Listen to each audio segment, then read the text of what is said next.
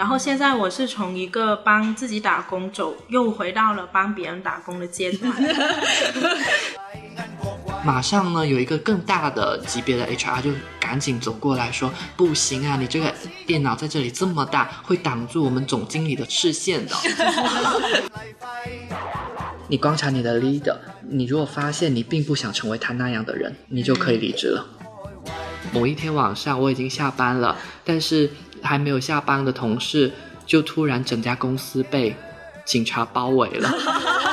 就是直接直接端走。但职场它其实就是一份工作，就是不需要把它看得太重了。这份工由我来打，这个公司就已经很幸运了。Hello，大家好，欢迎来到问题来了播客。问题来了是北城青年旗下的播客平台，正如问题来了这个名字，在这里我们将每周探讨一个都市青年困惑的难题，试图让大家在职场、生活、亲密关系中变得更加松弛。今天我们请到了至今从未离职，一份工作做到现在，主打的就是一个长情的编辑塔西提。Hello，大家好，我是塔西提，希望我的职场跟我的恋爱一样长情。还有第一份工作就仲裁，已经可以熟练科普各种劳动法条文规律的编辑 Kiss。Hello，大家好，我是 Kiss，以及从大学就。卷生卷死，每说到某家公司，他都发现自己已经面试过了的编辑阿月。Hello，大家好，我是又卷又善变的编辑阿月。今天想一起聊聊毕业后一至两年为什么总是这么难。我们发现，说到刚毕业，大家总是好笑中带着一丝窘迫，感叹自己成长的同时，也不忘说一句：当时也不知道是怎么熬过来的。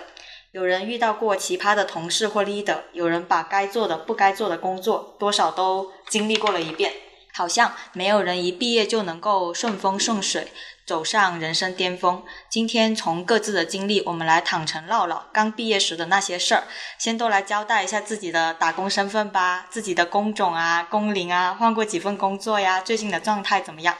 呃，我先来吧。我是蛋蛋，在今天人均新媒体编辑的阵容里面呢，工龄最少，但是已经也工作两年多了。一句话总结我现在的状态，就是暂时没有离职的打算。是不是因为我在这？科普一下，我是蛋蛋的上司。好，那就上司先来。好，我最多，我先来。我我从毕业后或实习一直在跟新媒体打交道，做的内容领域可能有些不一样。然后到现在已经工作了五年，五年换了五份工作。最近我的职场压力大不大呢？还好，因为持续有不断的正反馈啊，会让我觉得最近相对松弛一些。不过我形容我现在的状态是，我觉得自己该停一停，去汲取一些灵感和能量啊。嗯嗯，塔西提，我的工种也是新媒体编辑，就是那个要可能要起标题起到四十岁的一个工种。然后我的我现在的话，我是刚毕业就来到了这家公司嘛，然后中途没有换过任何其他的工作，就相当于一份恋爱谈了三年，对，还算是比较长情的一个阶段。然后呃，如果是一句话形容我现在状态的话，嗯，有一些悬，就是我因为我今年刚好。是二十五岁嘛？因为刚好你在毕业三到五年这个人生节点的时候，其实你对你的工作内容已经很熟悉了，或者说你对职场这个草台班子已经有了一个大致的了解，知道它到底是什么样了。所以我会意识到说，今年我会开始有意识的在想说。如果工作它本身是没有太大的意义的，那在工作之外，我到底擅长什么，喜欢什么？我觉得是我从二十五岁开始可以去思考的一个问题了。嗯，怎么开局就这么沉重？真的就是这样。人生思考，对，好，kiss。呃，我是 Kiss，我现在已经毕业了六年，可是我的工作经验没有很丰富，有三年我是在帮别人打工的。然后有三年我是自由职业，相当于帮自己打工。然后现在我是从一个帮自己打工走，又回到了帮别人打工的阶段。然后建设者，对，就是一个建设者的职位。然后我之前会戏称自己为是一个蓝领写稿人，就是我是一个蓝领来的。然后我是经历了三份的正职，第一份是。呃记者编辑，第二份是广告策划，就是从就是乙方嘛，然后又回到了甲方，现在变成了新媒体编辑。嗯嗯，我的职场压力现在也没有很大，主要是我自己很会自我排解啦。然后用一句话来形容我的状态，就是我感觉我现在在一个奔跑的阶段，就是在享受着风吹。那我们说回来，就是大家毕业后第一份工作都在做什么呢？我毕业后经历了五份工作嘛，嗯最短的一个月，最长的就是现在这份工作三年半。嗯嗯，那我第一份工作其实是我当初毕业的时候，大四秋招，经过层层关卡进入的一份工作。嗯我是自己一个人跑到中山大学去听宣讲会的，嗯我还特别印象深刻，因为呃，哦不对，是华南理工啊，是华南理工听宣讲会，然后。华南理工的大学特别大，在武商那边，从这、这个商房到那座山的感觉，我记得很深刻。我我穿了一个新鞋子啊，然后那个鞋子有点磨脚，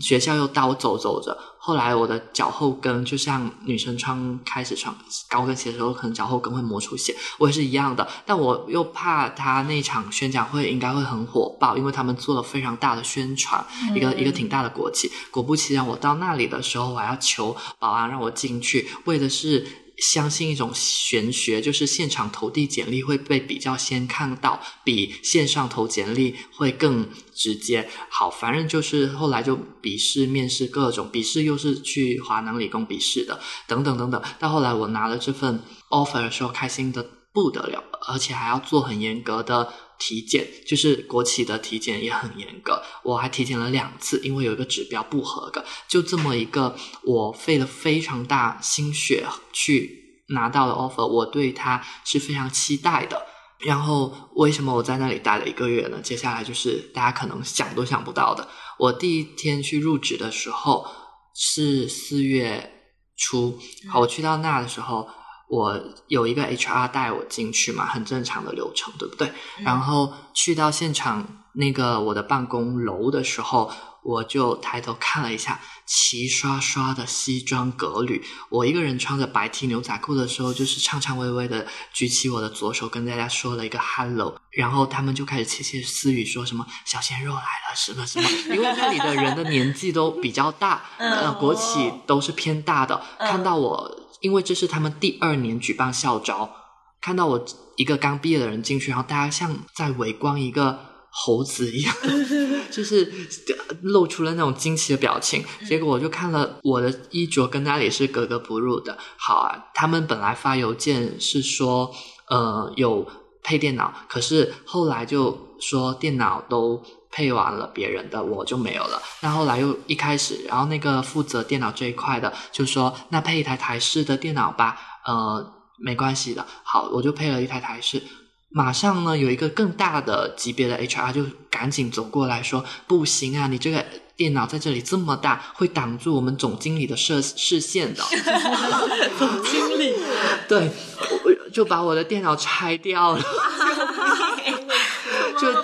就是爱和恨在一瞬间，对，特别光疗，这是其中一个故事。后来呢，有一天我在，因为我们国企嘛，国企就是待遇比较好，有食堂。嗯，我早上在食堂吃完饭，慢悠悠的想要走，因为我们公司有那种要低卡的炸鸡，我要滴那个炸鸡进入办公区了。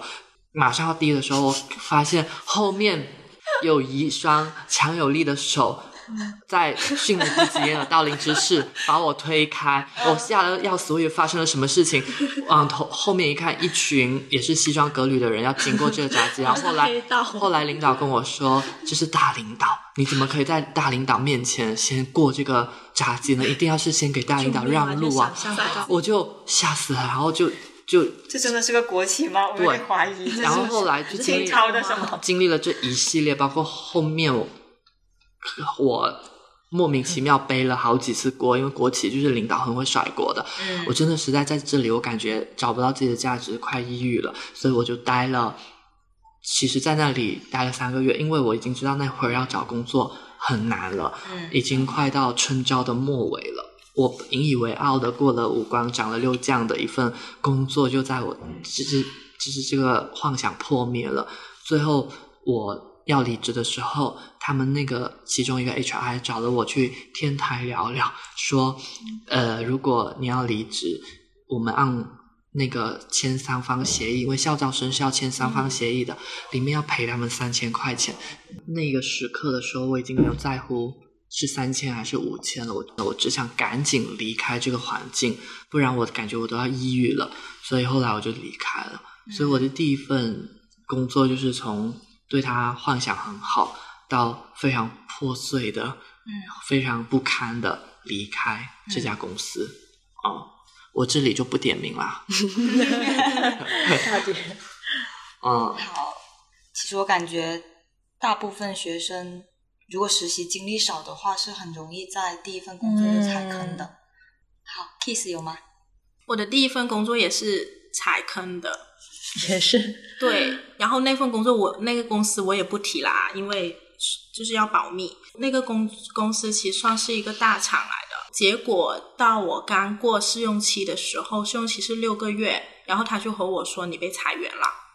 他就直接和你说，呃，赔偿金还有工资他们都不给我，对，就很很奇怪。其实那个时候我很奇怪欺负新生，嗯，就是一个大公司，为什么他连这些东西流程都没有走好？然后幸好我们那个时候有一个很厉害的 HR 的一个姐姐，她就带着我们一起去劳动局投诉。然后他带了好好好几个员工，因为都是一些比较老的员工，然后那些员工可能欠起来的钱就是蛮多的。我记下来，我记得是有六位数左右。然后因为金额很高，所以我们一投诉他就被受理了，就一下子就被受理了。劳动局的人也过去和他们聊了，然后才发现是我们当时的那个部门资金流出了问题，可以理解为是那个负责人他把钱自己给贪走了，然后卷以款跑路，差不多那种思路，就是差不多是这样子的。然后后面又把他找回来，然后他就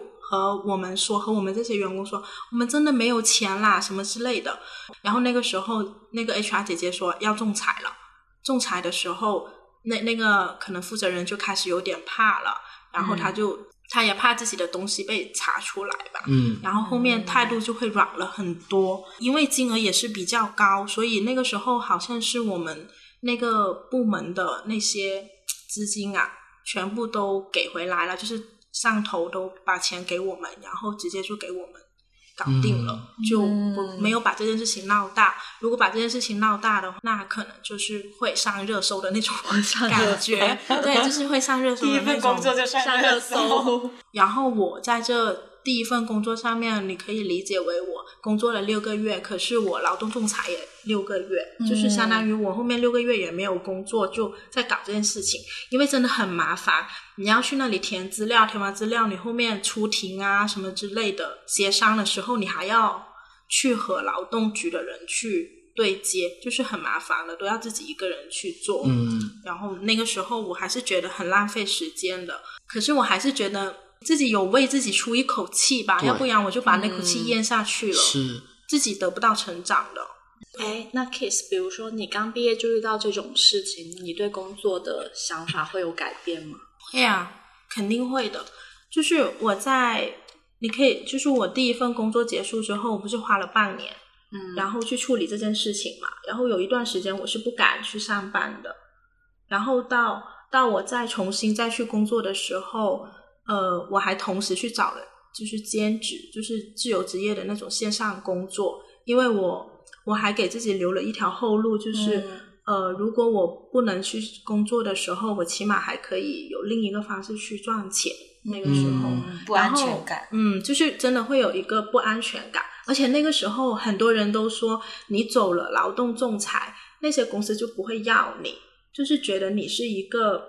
脾气很大的打工人。嗯，然后我那个时候就觉得，为什么明明不是我的错，然后走劳动仲裁是对方的错？劳动仲裁是有案底，可是案底不是我的错，为什么他们不敢要我呢？就是我身边很多应届生他们都这么说。可是我现在不会和应届生说这种话，就是如果一家公司他嫌你有官司在身，然后说你有劳动仲裁的记录而不要你的话，那家公司也不必进了，因为他们也不是公正公义的一家公司。格局很小。对啊，而且说明他们怕事，说不定已经犯了一些什么事在里面了。有一天我们惹到你了，你也会这样子。对啊。好，那接下来想问一下大家，刚入职场会不会有一种很担心犯错的心态？如果有犯过错，可以自曝一下自己犯过最离谱的错和受过最大的挫折之类的是什么？我可以先来说一个很好笑的，就是我我当时是非常怕犯错的一种心态。我在实习的第一天，我的 leader 告诉我他要预览一篇文章，但是其实他没有跟我说预览，他跟我说的是我要。我不知道那个话术怎么说了，反正让我误会成他让我发出去，所以就是他让我预览，天大的一个错误，真的，他让我预览，然后我直接一个发出，然后好搞笑。当时我是，其实当时的情况是这样子的，就是我在宿舍里面刚睡醒，然后呢，我本来是，其实那天我本来是请假的，我并不需要工作，但是 leader 在群里问了一下，说他想要看那篇文章。我就自作主张，哎，没有人理他，我就把那篇文章发出去了。结果他跟我说啊，你发出去了，我只是想看一下，就是他想要预览，对。然后我就嗯，当时整个人都懵了，我还来不及自责，就已经在想撕了撕了怎么办。结果还好就好在就是那个号不是很大的号，不是那种很官方的那个对。然后第二个就是那篇文章就是已经。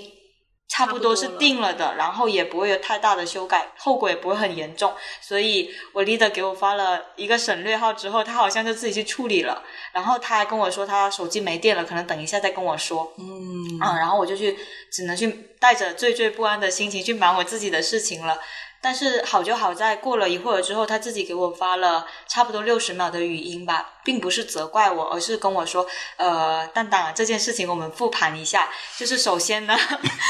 首先呢，我觉得你应该意识到什么什么几个点，然后之后我们怎么规避这种情况，什么什么几个点，就逻辑非常的清晰。然后那个时候我有一种，一个是得到了救赎的感觉，然后第二个是我觉得突然对这份实习很有期待。嗯，就是我我是实习第一天，其实我还没有接触什么正常的工作，但是就是因为这个让我觉得我的 leader 很靠谱，跟着他我应该会很放心，嗯，哪怕犯了错也不会被。责怪的也不是说他不责怪我，而是就是有被好好对待的那种，嗯，哪怕是他责备我，我也觉得呃心服口服的那一种，嗯嗯，他是会以长远的考虑，而不是以目前这个犯错让这种错误责怪的情绪在你们之间蔓延，对，是的，所以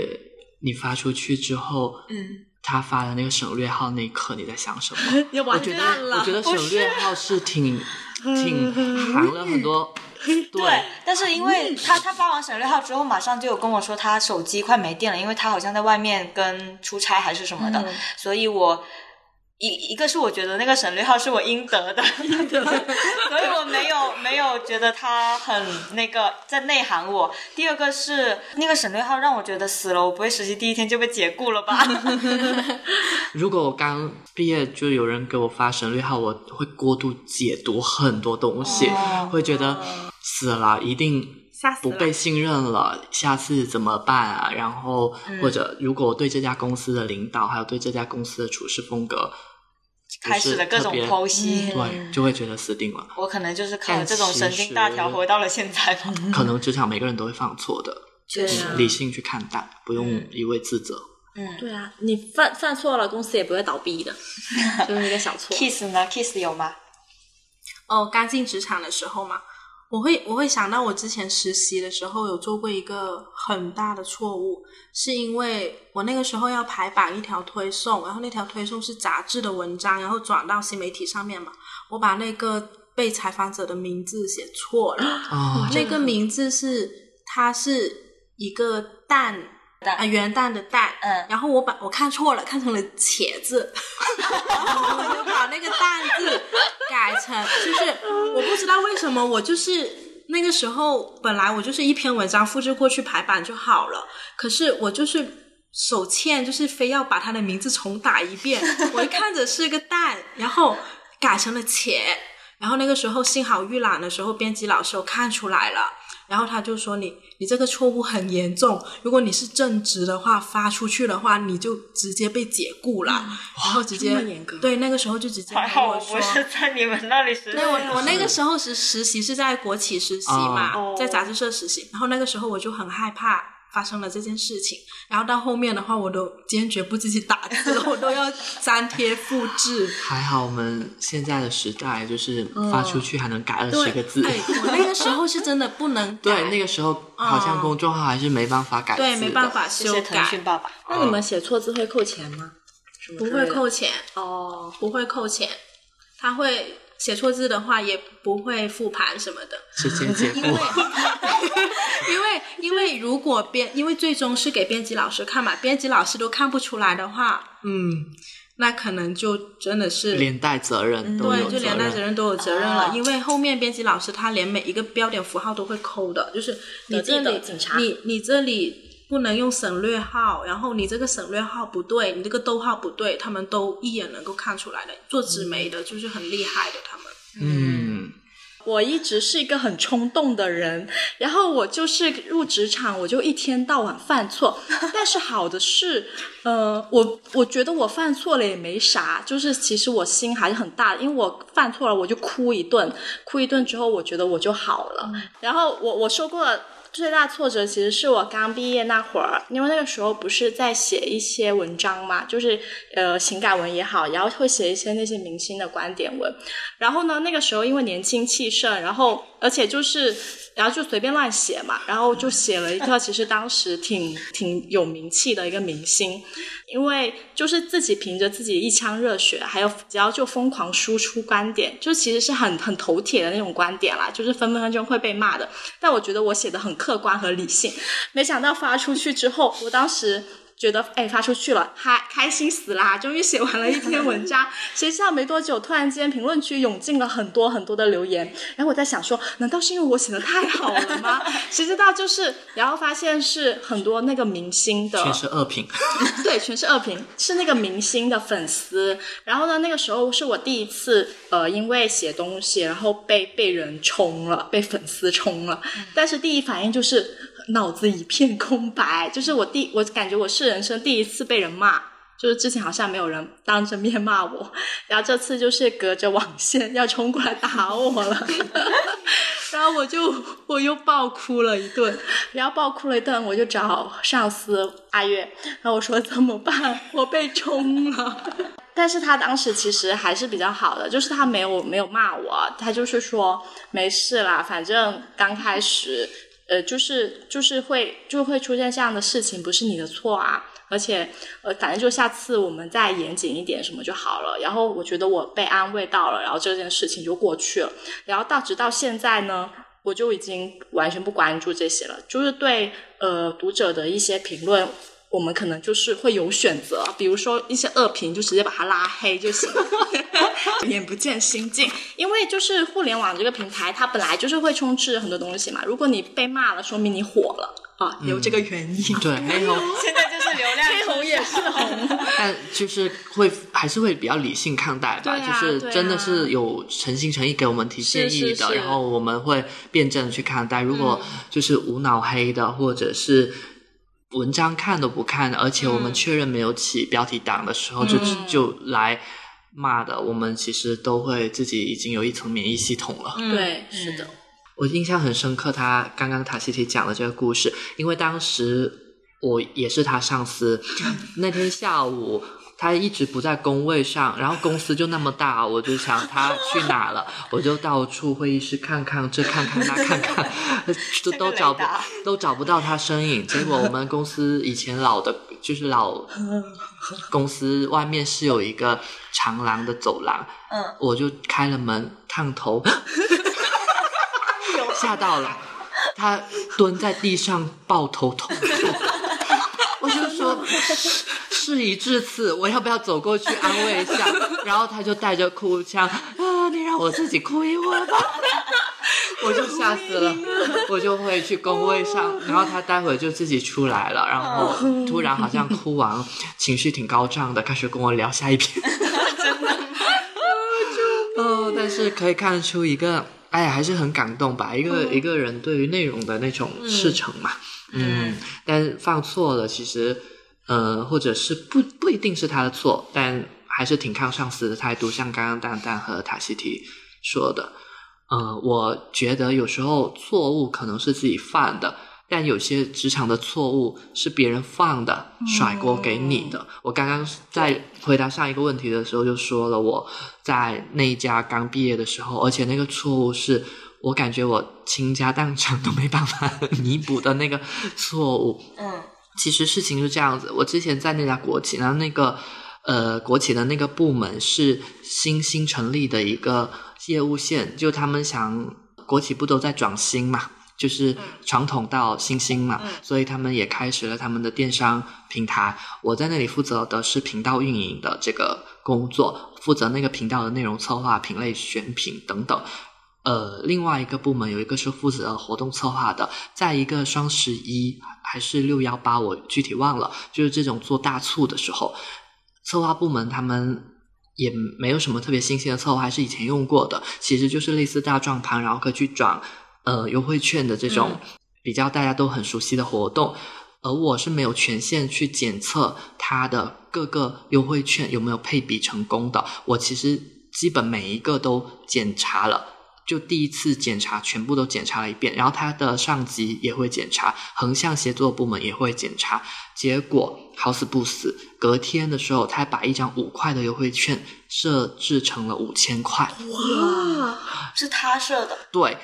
但是我第一次测试的时候是没有问题的，后来是为什么会变成这样？他自己。因为他那边出了问题，他把全部重新配了一遍，重新配了一遍，他没有跟我们同步这个，嗯但上线就在他配的前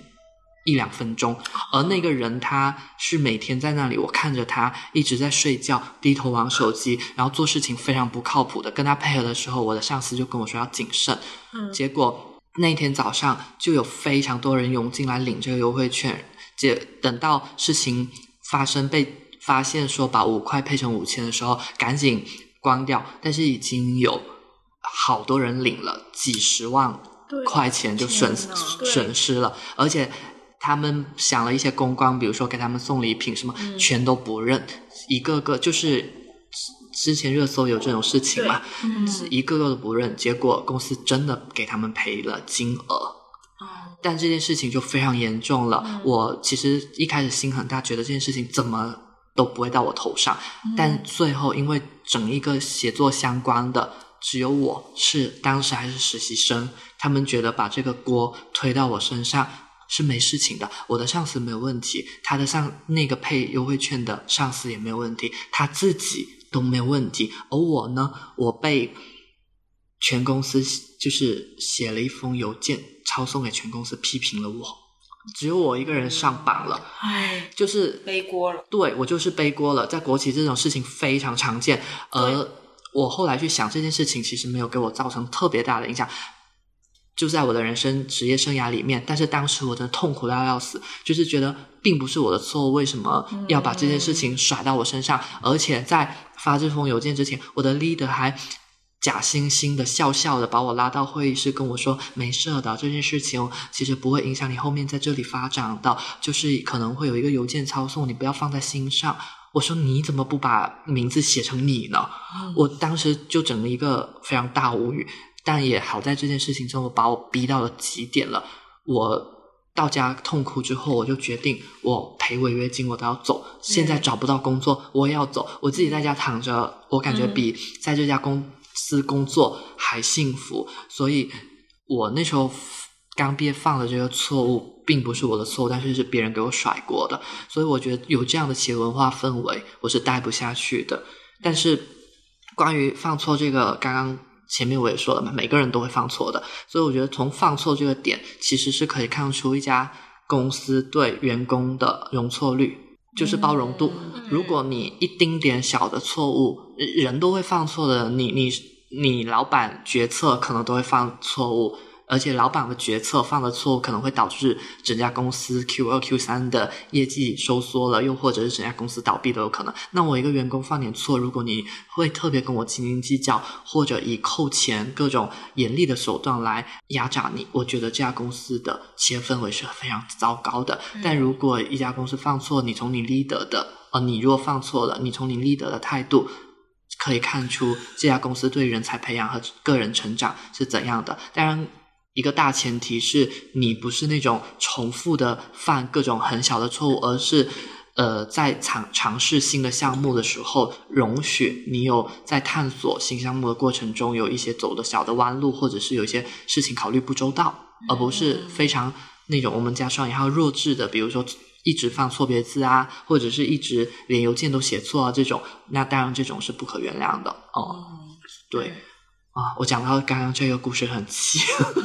现在过了五六年了，想想还是 背了个大锅。我听我都觉得气。我当时甚至很很害怕他们会不会让我赔偿，我已经想到这个点了。还好他们国企就是在乎谁来背这个锅。嗯，那十几万反而不太重要。对，但是就是要让我背这个锅，不想。在他们晋升上面留下一些污点，嗯，因为每个人都想在国企浑水摸鱼，然后上了高官了就就高枕无忧了，嗯，看每个人的职场追求吧，嗯。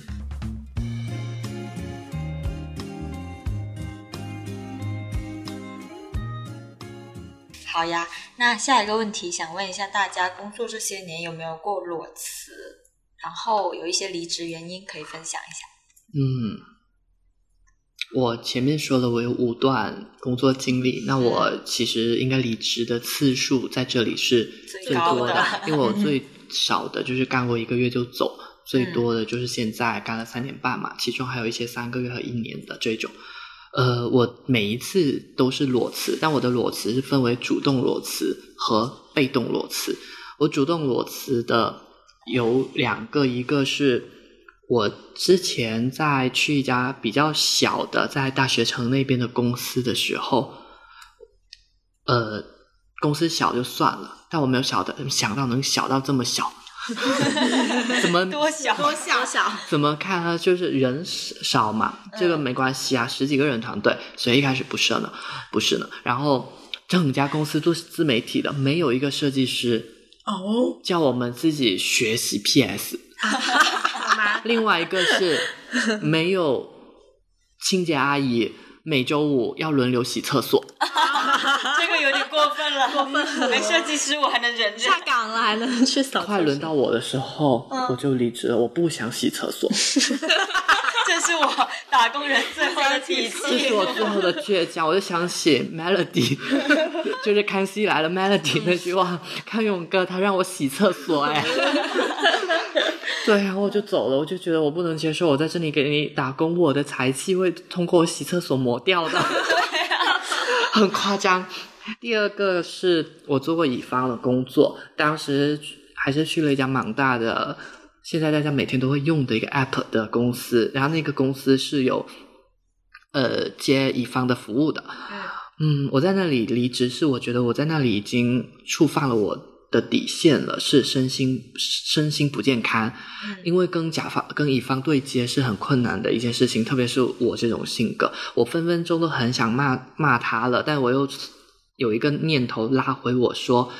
呃，还有公司的项目，如果被我骂了，就项目签不了了，或者是这个项目不合作了，那我是不是没能力去赔这个项目？所以又。逼得我得很谨慎，所以我就憋了硬伤，憋了很多口气在心里。就甲方会，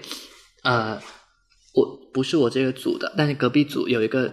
呃女生，她之前有个甲方问她：“你是猪吗？”直接上升到人身攻击。我我在想，我的甲方如果当时这么跟我说话，那我真的是直接拉黑走人的。但我的甲方没有，但是来来回回修改以及真的就是我们这种想做内容作品，在广告这一行业要去 balance 甲方和自己的诉求的时候，的确是一很长久的一门功课。可能那一会儿我还没有修炼好这门功课，导致我每一天都在怀疑自己。嗯，所以在那个阶段我也生病了，就是很长一段时间身体是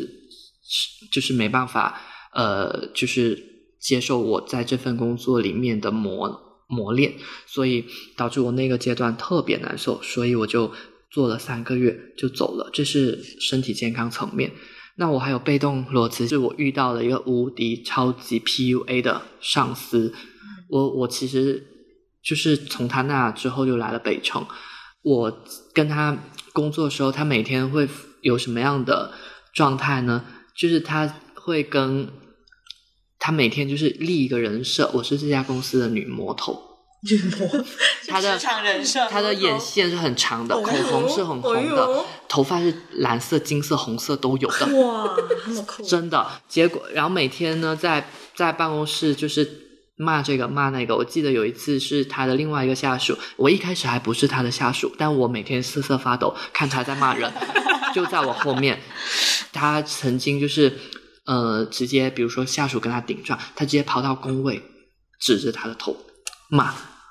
啊，对，而且这跟刚刚那个你是猪吗？好像更 但是他好像就是用这种方式来彰显自己的专业，对，以及他的确能力还行，但是他的处事风格就是这样。包括他有一次不是在沟通工作上的事情，在沟通他帮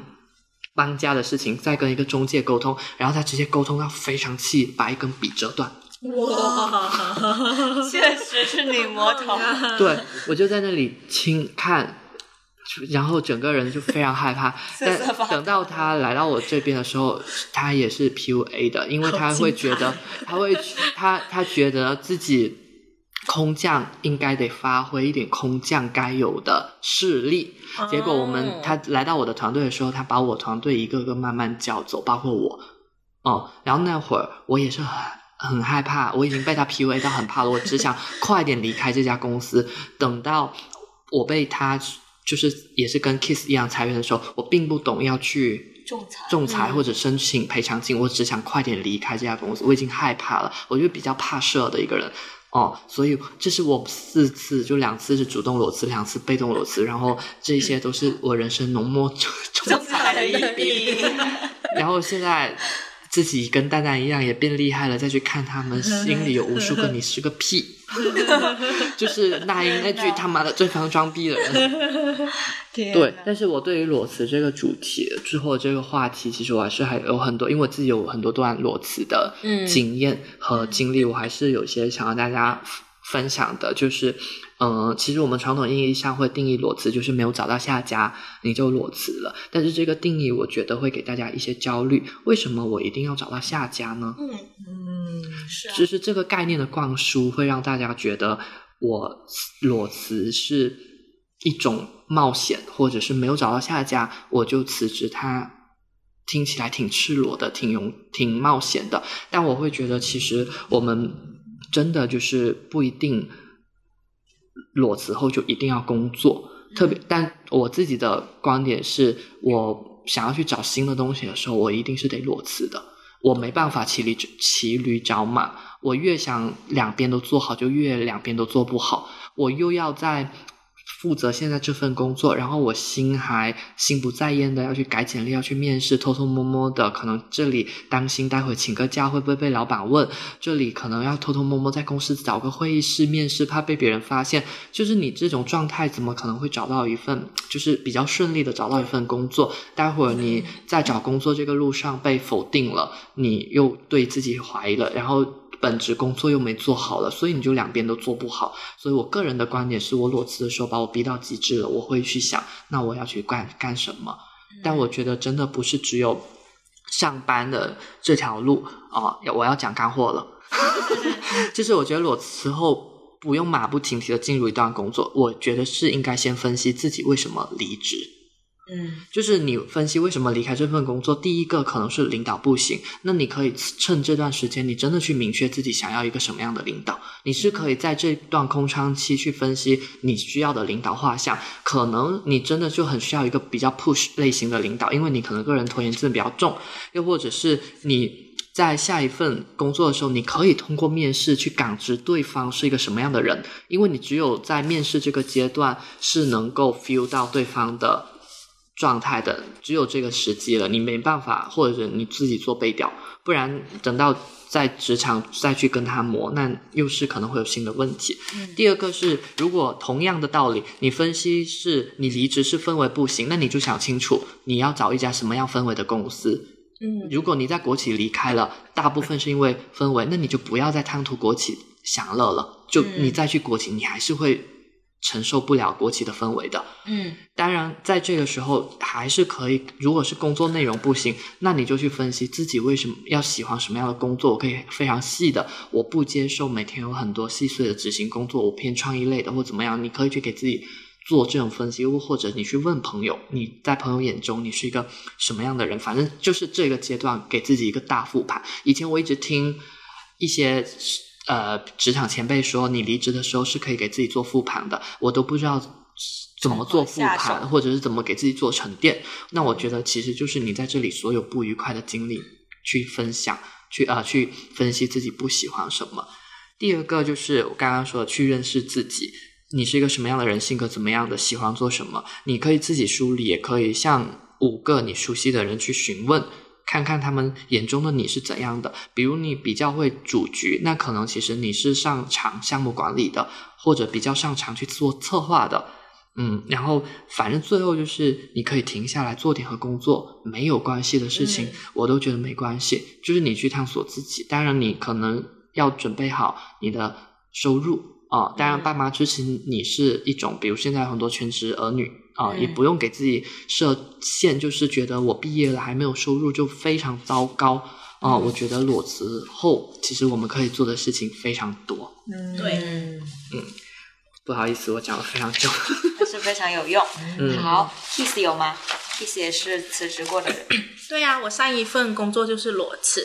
然后裸辞的原因其实很简单，就是工作强度太大了。我那个时候哦一个月曾经扛过五个项目，一个月，对，一个月就是五个项目挤着来，你每天都要出内容，然后很累很累。而且那个时候，你你在广告公司的话，如果你经常会有一个这么的一个说法，你干的项目越多，你会越多钱，其实是真的。可是我那个时候反而，哎，我的提成怎么越来越少？就是没有像我可能前两三个月的那么多，可是我的项目量是一样的。甲方还是会给那么多钱给我，为什么我会变得越来越小？我发现每一个月，嗯、有一个 A 一，他会把那一些提成悄悄的分给另一个和我同一个岗位的策划，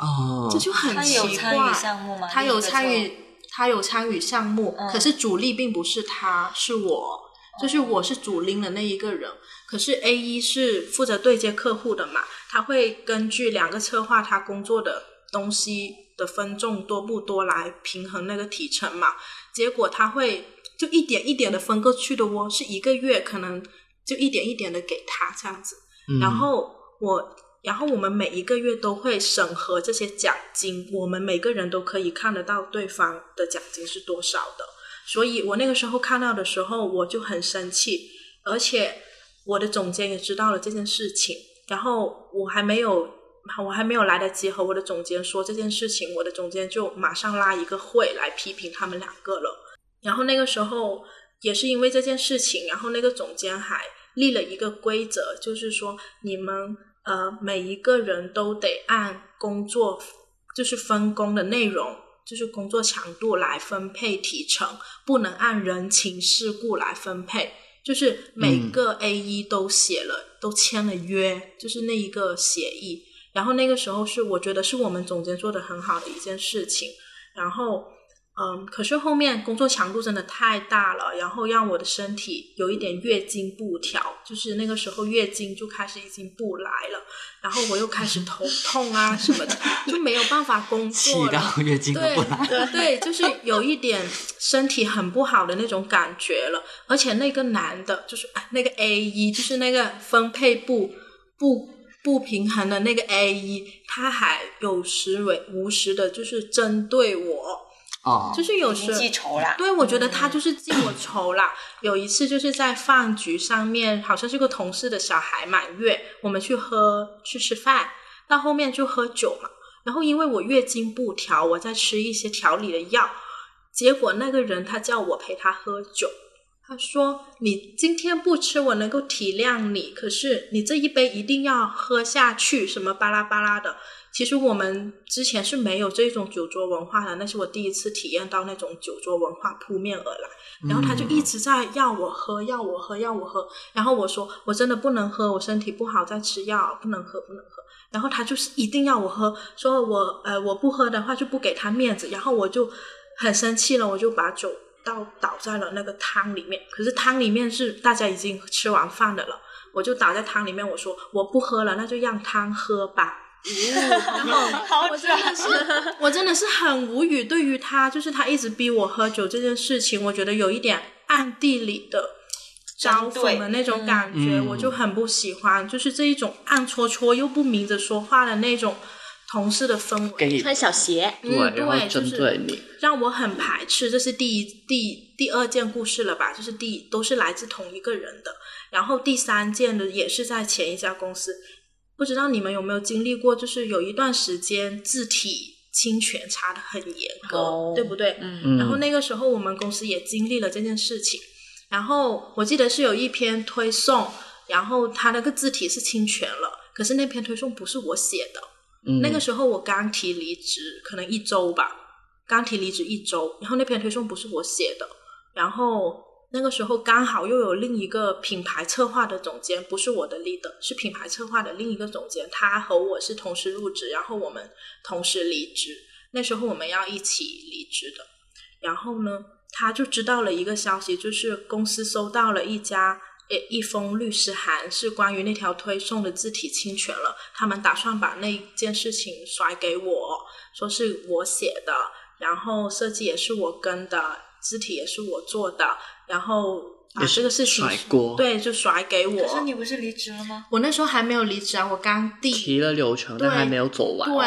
然后他们就就想着。反正也要离职了，要不就把锅给他。对，就反正把锅给给我吧。我是不知道这件事情的，是那个品牌总监他去开会了，他回来和我说，说这和我说了这件事。防不胜防。他就直接和我说了这件事情，然后他和我说：“啊，Kiss，你可能得和你的 leader 说一下这件事情。”就是那个时候，我和我对我的 leader 印象还是很好的。可是那件事情之后，我就发现。好奇怪，就是为什么他会做这种事情呢？然后后面我就和我 leader 说了这件事情，我说如果你们真的要，如果我我知道这个后果是怎样的啊，就是有可能他会发一个邮件来给我通报批评，通报批评之后，可能整个行业都会知道这件事情，然后我可能就不能在这个行业里面混下去了。然后我那个时候就和总监说了这件事，然后我说，而且这个，而且我有证据。证明这篇推送不是我写的，也不是我做的，然后他才说撤销这一个，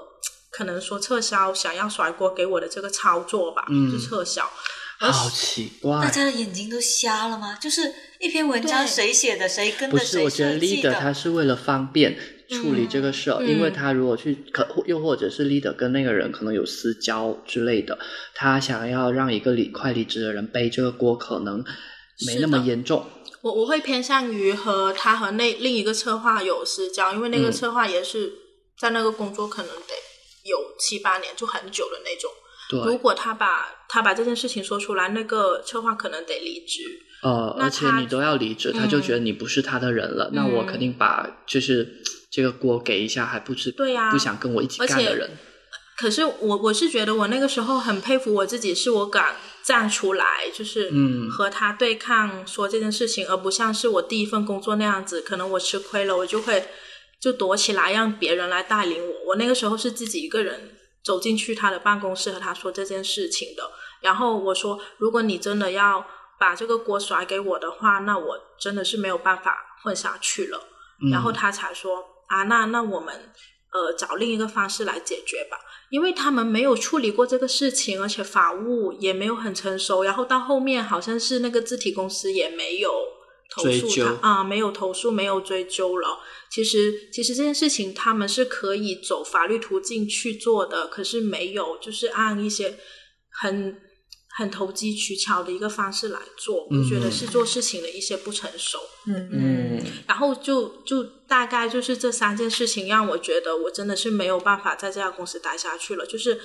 暗底里的那些操作啊，让我觉得很奇怪、很排斥，就是不能嗯光明正大的在这里工作下去的感觉。他把人当成了人力资源，而不是当成了人本把人身。当工具。对嗯，对这里缺个背锅的，哎，去背锅吧。对，这里缺一个 和洗厕所的对对去洗厕所。吧。我会觉得越越大的公司，它的 SOP 是很清晰的，然后可是它这些东西又会很明显。很冷冰冰，嗯很把冷冰冰人当工制度具。嗯，好呀，那其实刚好下一个问题就是问大家说，在你看来什么情况下就可以考虑离职了？我上一份工作就是就是它影响到我身体和情绪了。我可能会锚定在我身体上，例如说我没有办法睡觉，我没有办法好好睡觉，我没有办法好好吃饭，我吃不下饭了，我没有办法有一些动力去做其他的事情的时候，我可能就会考虑离职了。嗯，对，而且我是会给自己铺后路的人。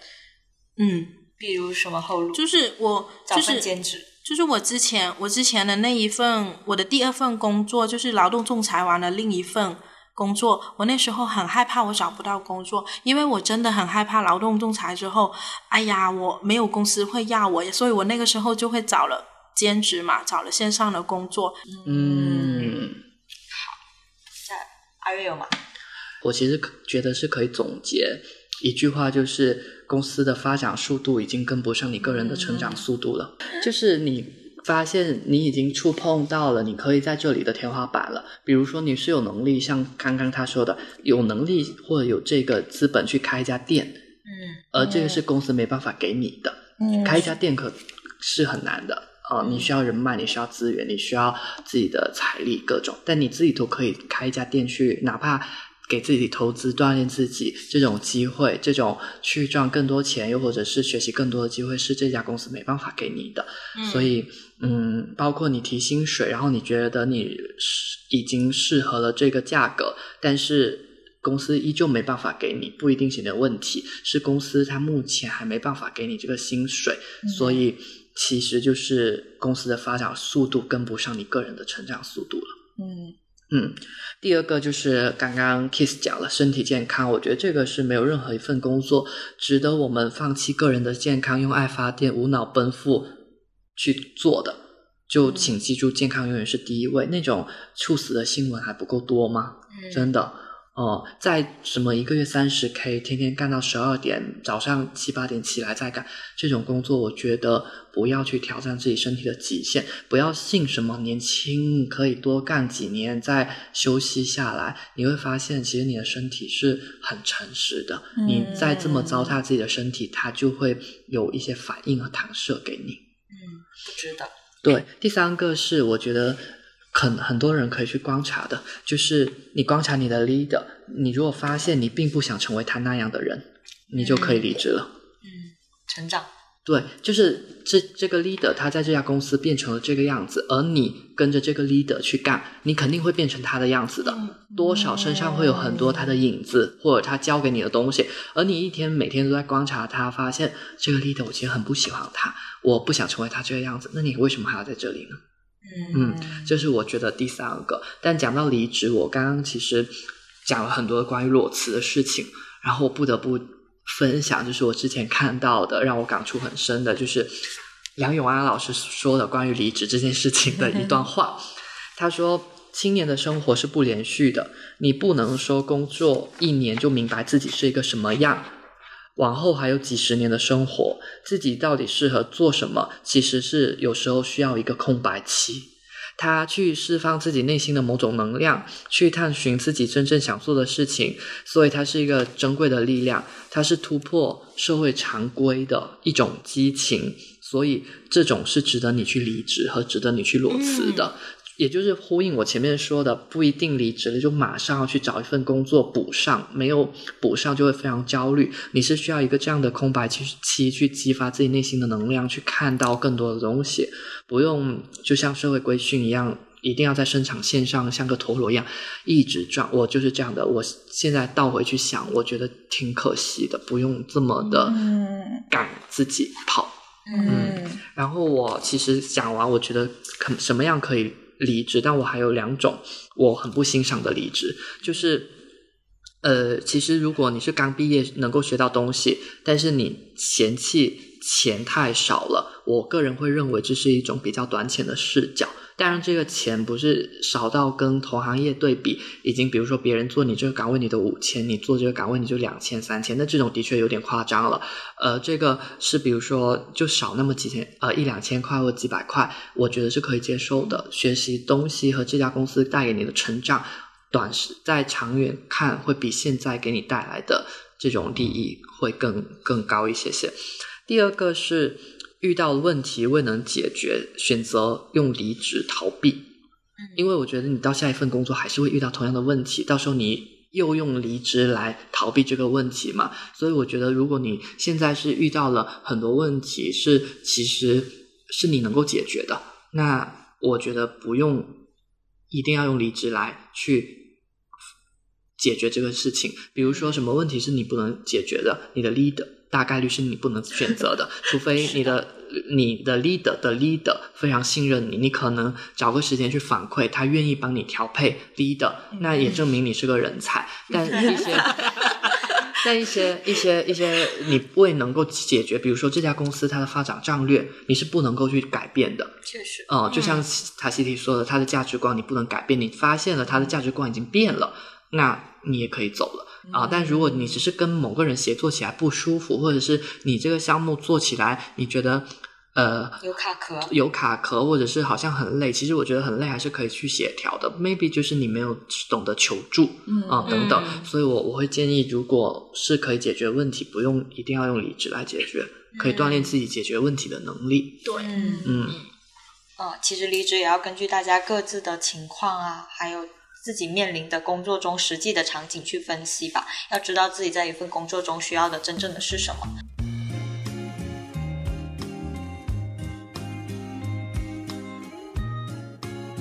嗯那下一个问题是想问大家，你觉得真正的去上好一个班，需要舍弃或者需要拥有一些哪怎样的心态？嗯，Kiss 有吗？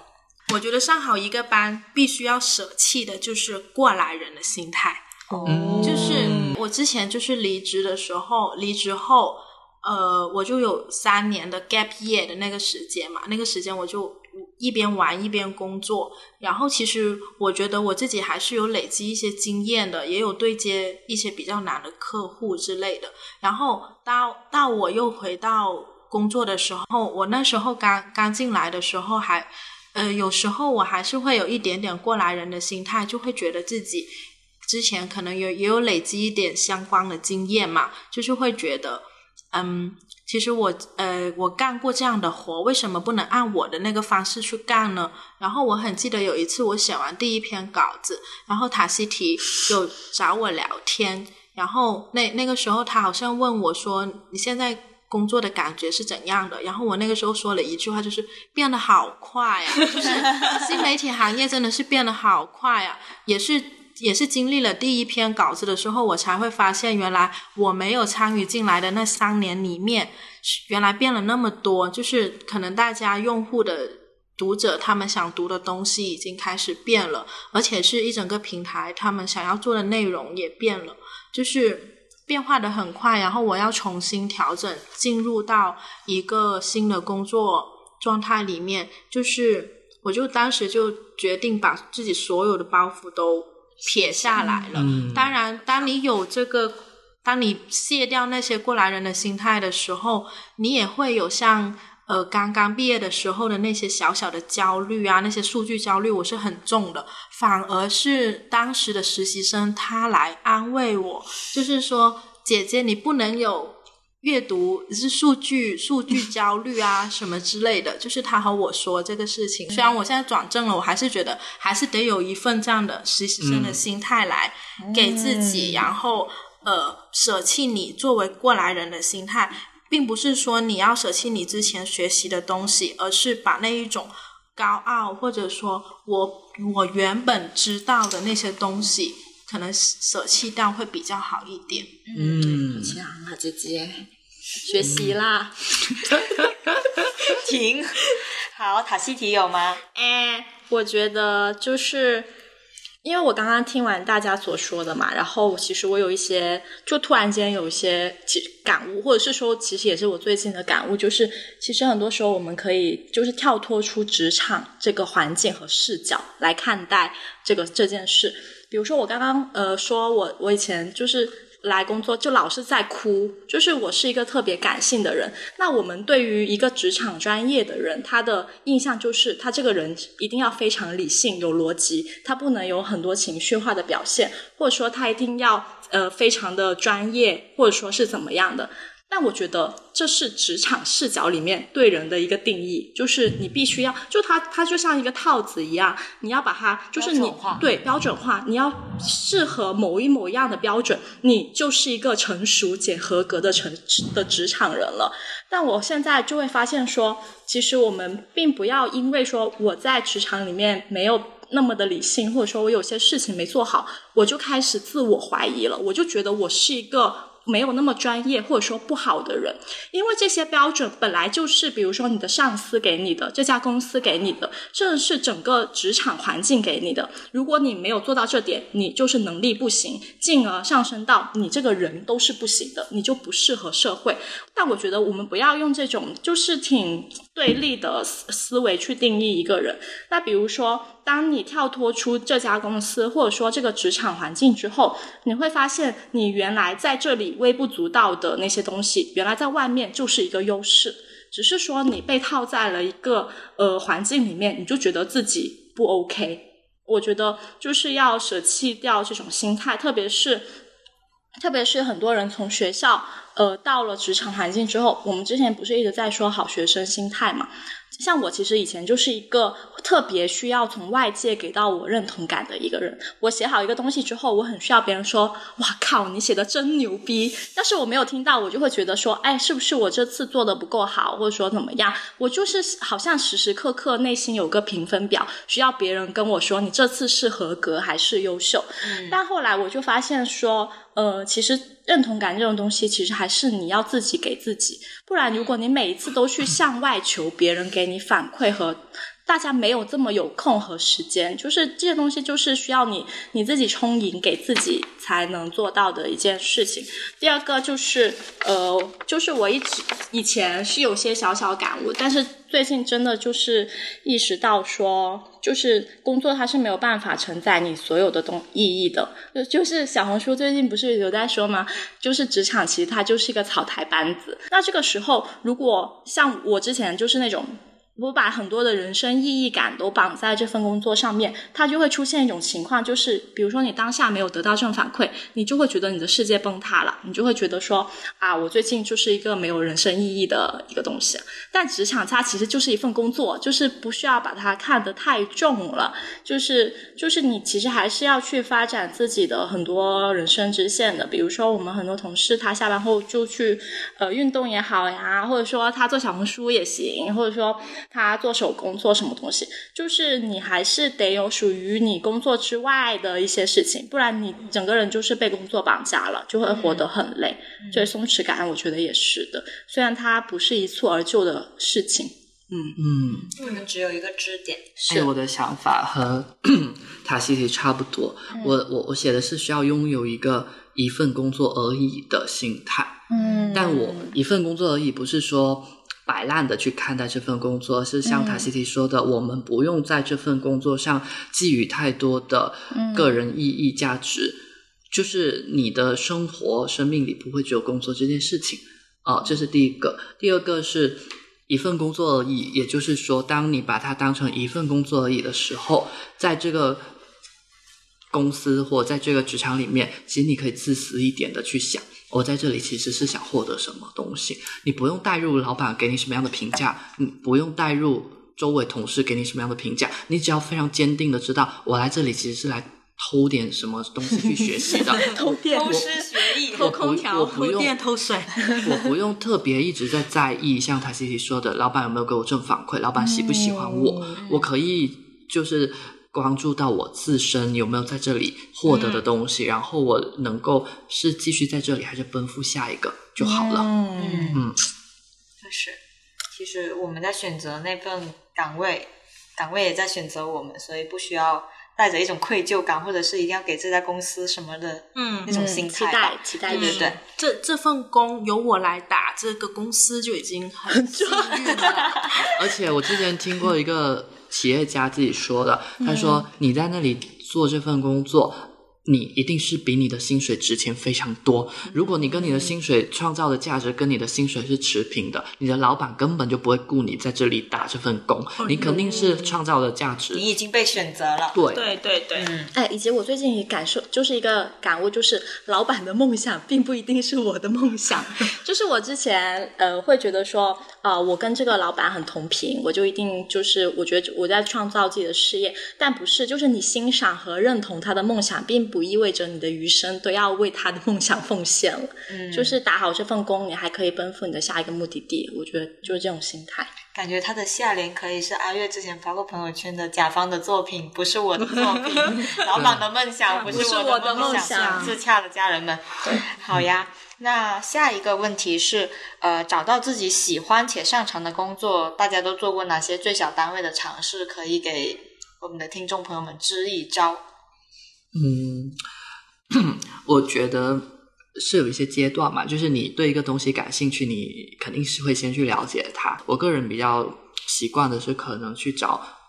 比较相关的人士做交流。我觉得这这个可能比较靠谱，因为他会比较客观的去跟你还原一天的工作是什么样的。当然，别人的话都是他自己所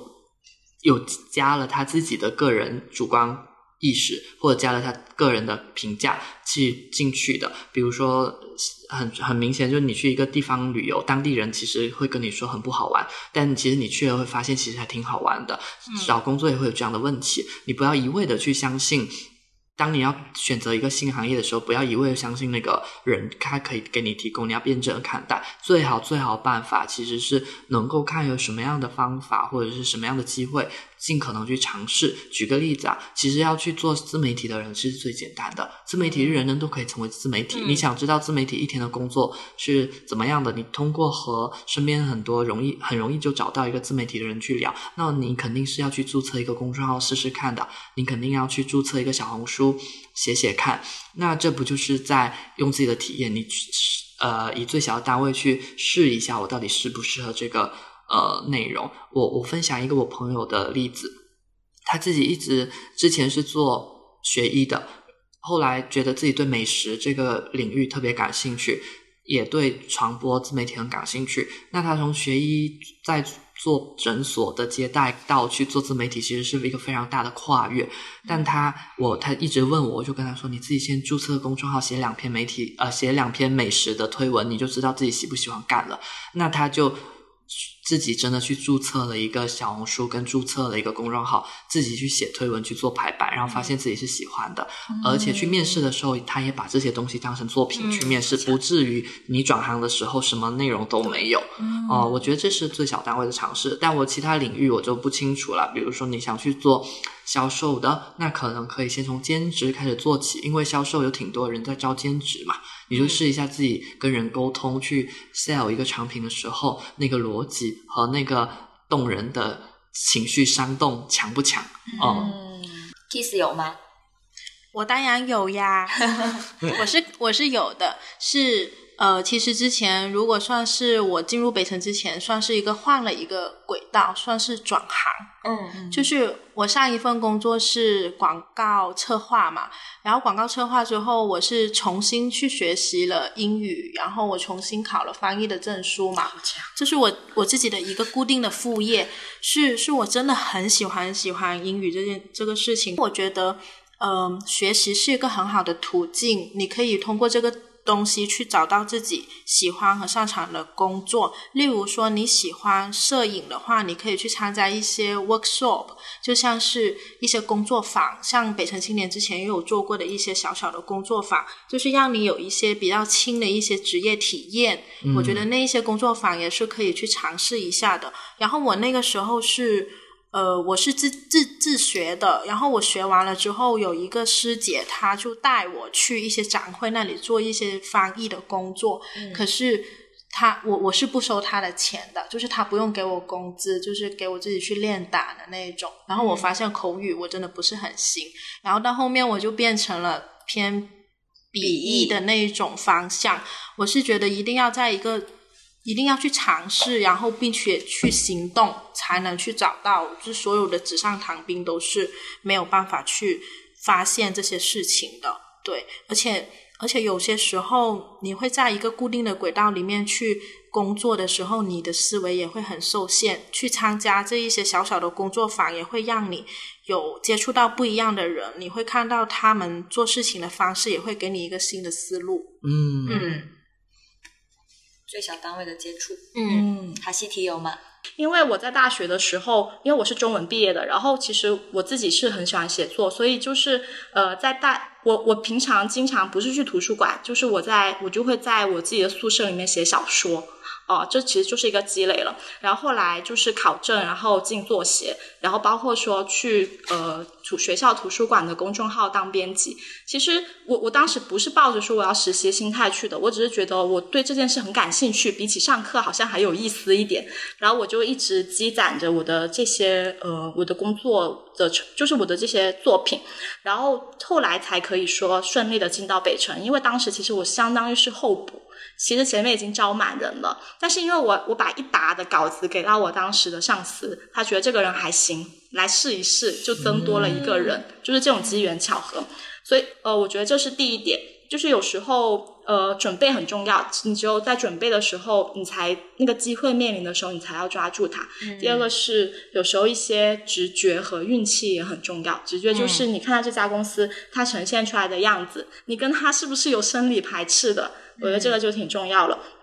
第二个是，其实大家刚刚都提到说，怎么样去找喜欢且擅长工作嘛？但我觉得肯定有一种人，他连自己喜欢什么都不知道的。那他怎么样去找自己喜欢且擅长的工作呢？我觉得，就是我自己最近会有在做一件事情，就会我每天上班都会列一个最小单位的兴奋和觉察清单。因为就是我虽然知道我现在做这件事我是喜欢且擅长的，但我总会在想，如果我已经到了一个瓶颈期了，我是不是还有别的喜欢且擅长的？事情我可以去做呢，所以我会有意识的在每天上班的时候，我就会列我今天的最小单位快乐是什么，呃，就是给到我正反馈的，比如说我今天做了一杯咖啡，这是开心，起码让我先启动一天的工作。其次是我今天在做什么的时候，就是大家的反馈是很好的，就是这就是某种程度上，它是我一个可能擅长的点的一个优势发掘，只是说，呃。就它不一定是呈现在写作上，还有别的一些点哦。也许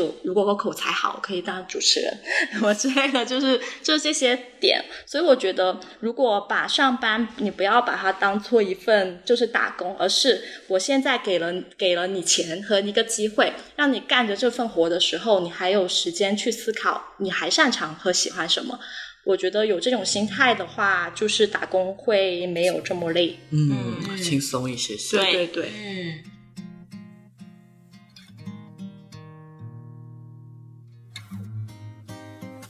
我们经常调侃说，工作嘛不着急，有的是时间打，还能再打几十年工呢，不如出去玩。但不可否认，对于刚毕业的人来说，找到一份能发挥所长且干得开心的工作，对生活幸福感的提高以及自我的肯定影响还是蛮大的。但是这样的工作呢，并不容易找到，需要充分的了解自己和市场去碰撞和磨合。但是这刚好是毕业一两年的时候，我们正在经历的过程，所以这段时间里过得不那么好，其实也正常。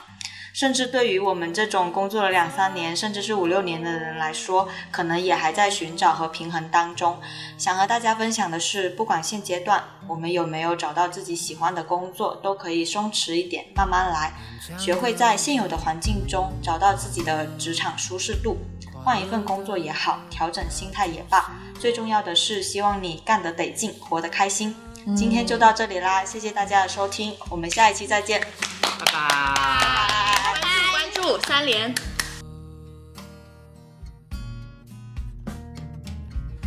远方，远方，哪里才是远方？原来爱人不在身边，就叫远方，远方。还好我爱的人永远住在我心脏。长大后谁不是离家出走，茫茫人海里游。抬起头才发现，流眼泪的星星正在放弃。